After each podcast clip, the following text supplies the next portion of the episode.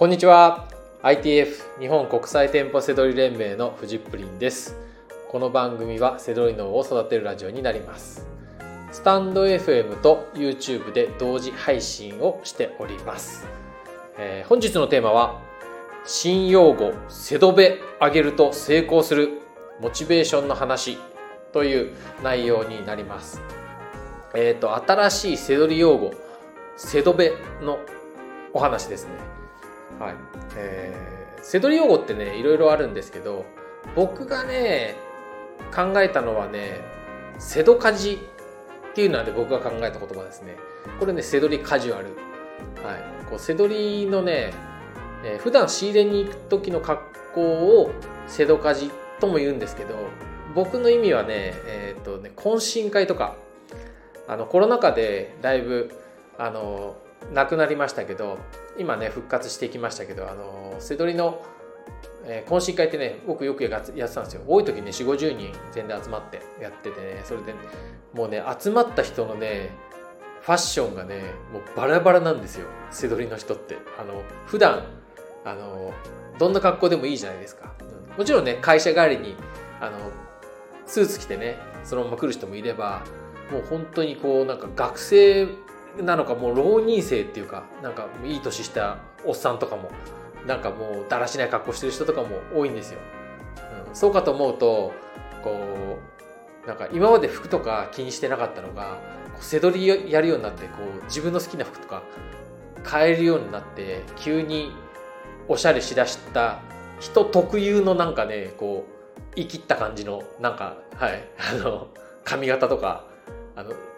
なんか眼鏡から何からこうなんか似合わないなみたいなね。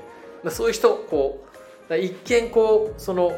集団をですね、まあ、僕が主催するんですけどこう遠目で見るとこう何の集まりだこれみたいな、まあ、それが瀬戸かじですね、はい、なそういう意味でね瀬戸かじあのこれいい言葉でしょ？なんかあの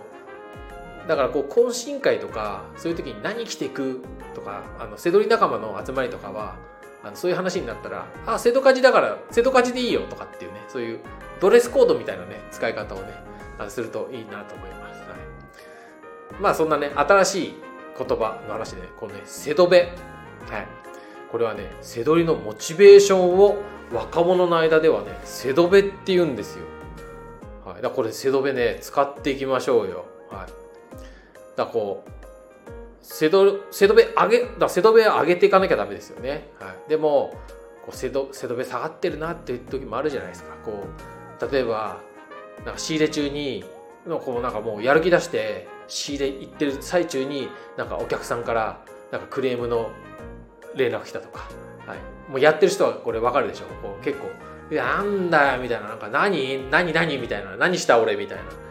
絶対ちゃんとしたもの売ってんのになんで返品するのとかしかもクレームくんのみたいな。評価1位みたいなねそういうのあるじゃないですか。なあのなんか背戸べ下がるわみたいなね、はい、あると思うんですよ、はい、なあともうやっぱり背戸背背戸べをねとにかくね上げていきましょうっていうことですよ。あの、はい、これねえー、背戸べねあのこれから、ね、僕もうこれ言いやすい位置使っていこうと思ったんですけどこれ実はねあの20代のこと話していて飲みのモチベーションが語源なんですよ、はい、今ね20代の若者はこう酒飲みたいとか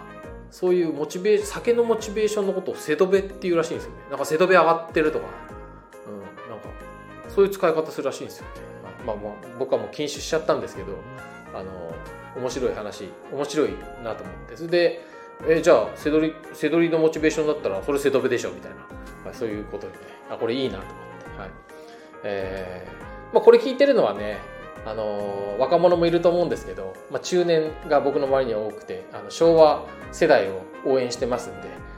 い、で中年はねあの新しい言葉なかなか自分で作れないから待ってるじゃないですか。だもうこれぜひね使っていきましょう。新用語、はい、せどべね、えー、せどべ、えー、上げていきましょう、はい、もう、セドベっていう言葉を知ってモチベーションが上がるっていうね、これいいんじゃないかなと思ってね、今日はこれをテーマにしてみました。はい。ということで、えー、本日の放送は以上になります。最後までご視聴いただきましてありがとうございました。バイバイ。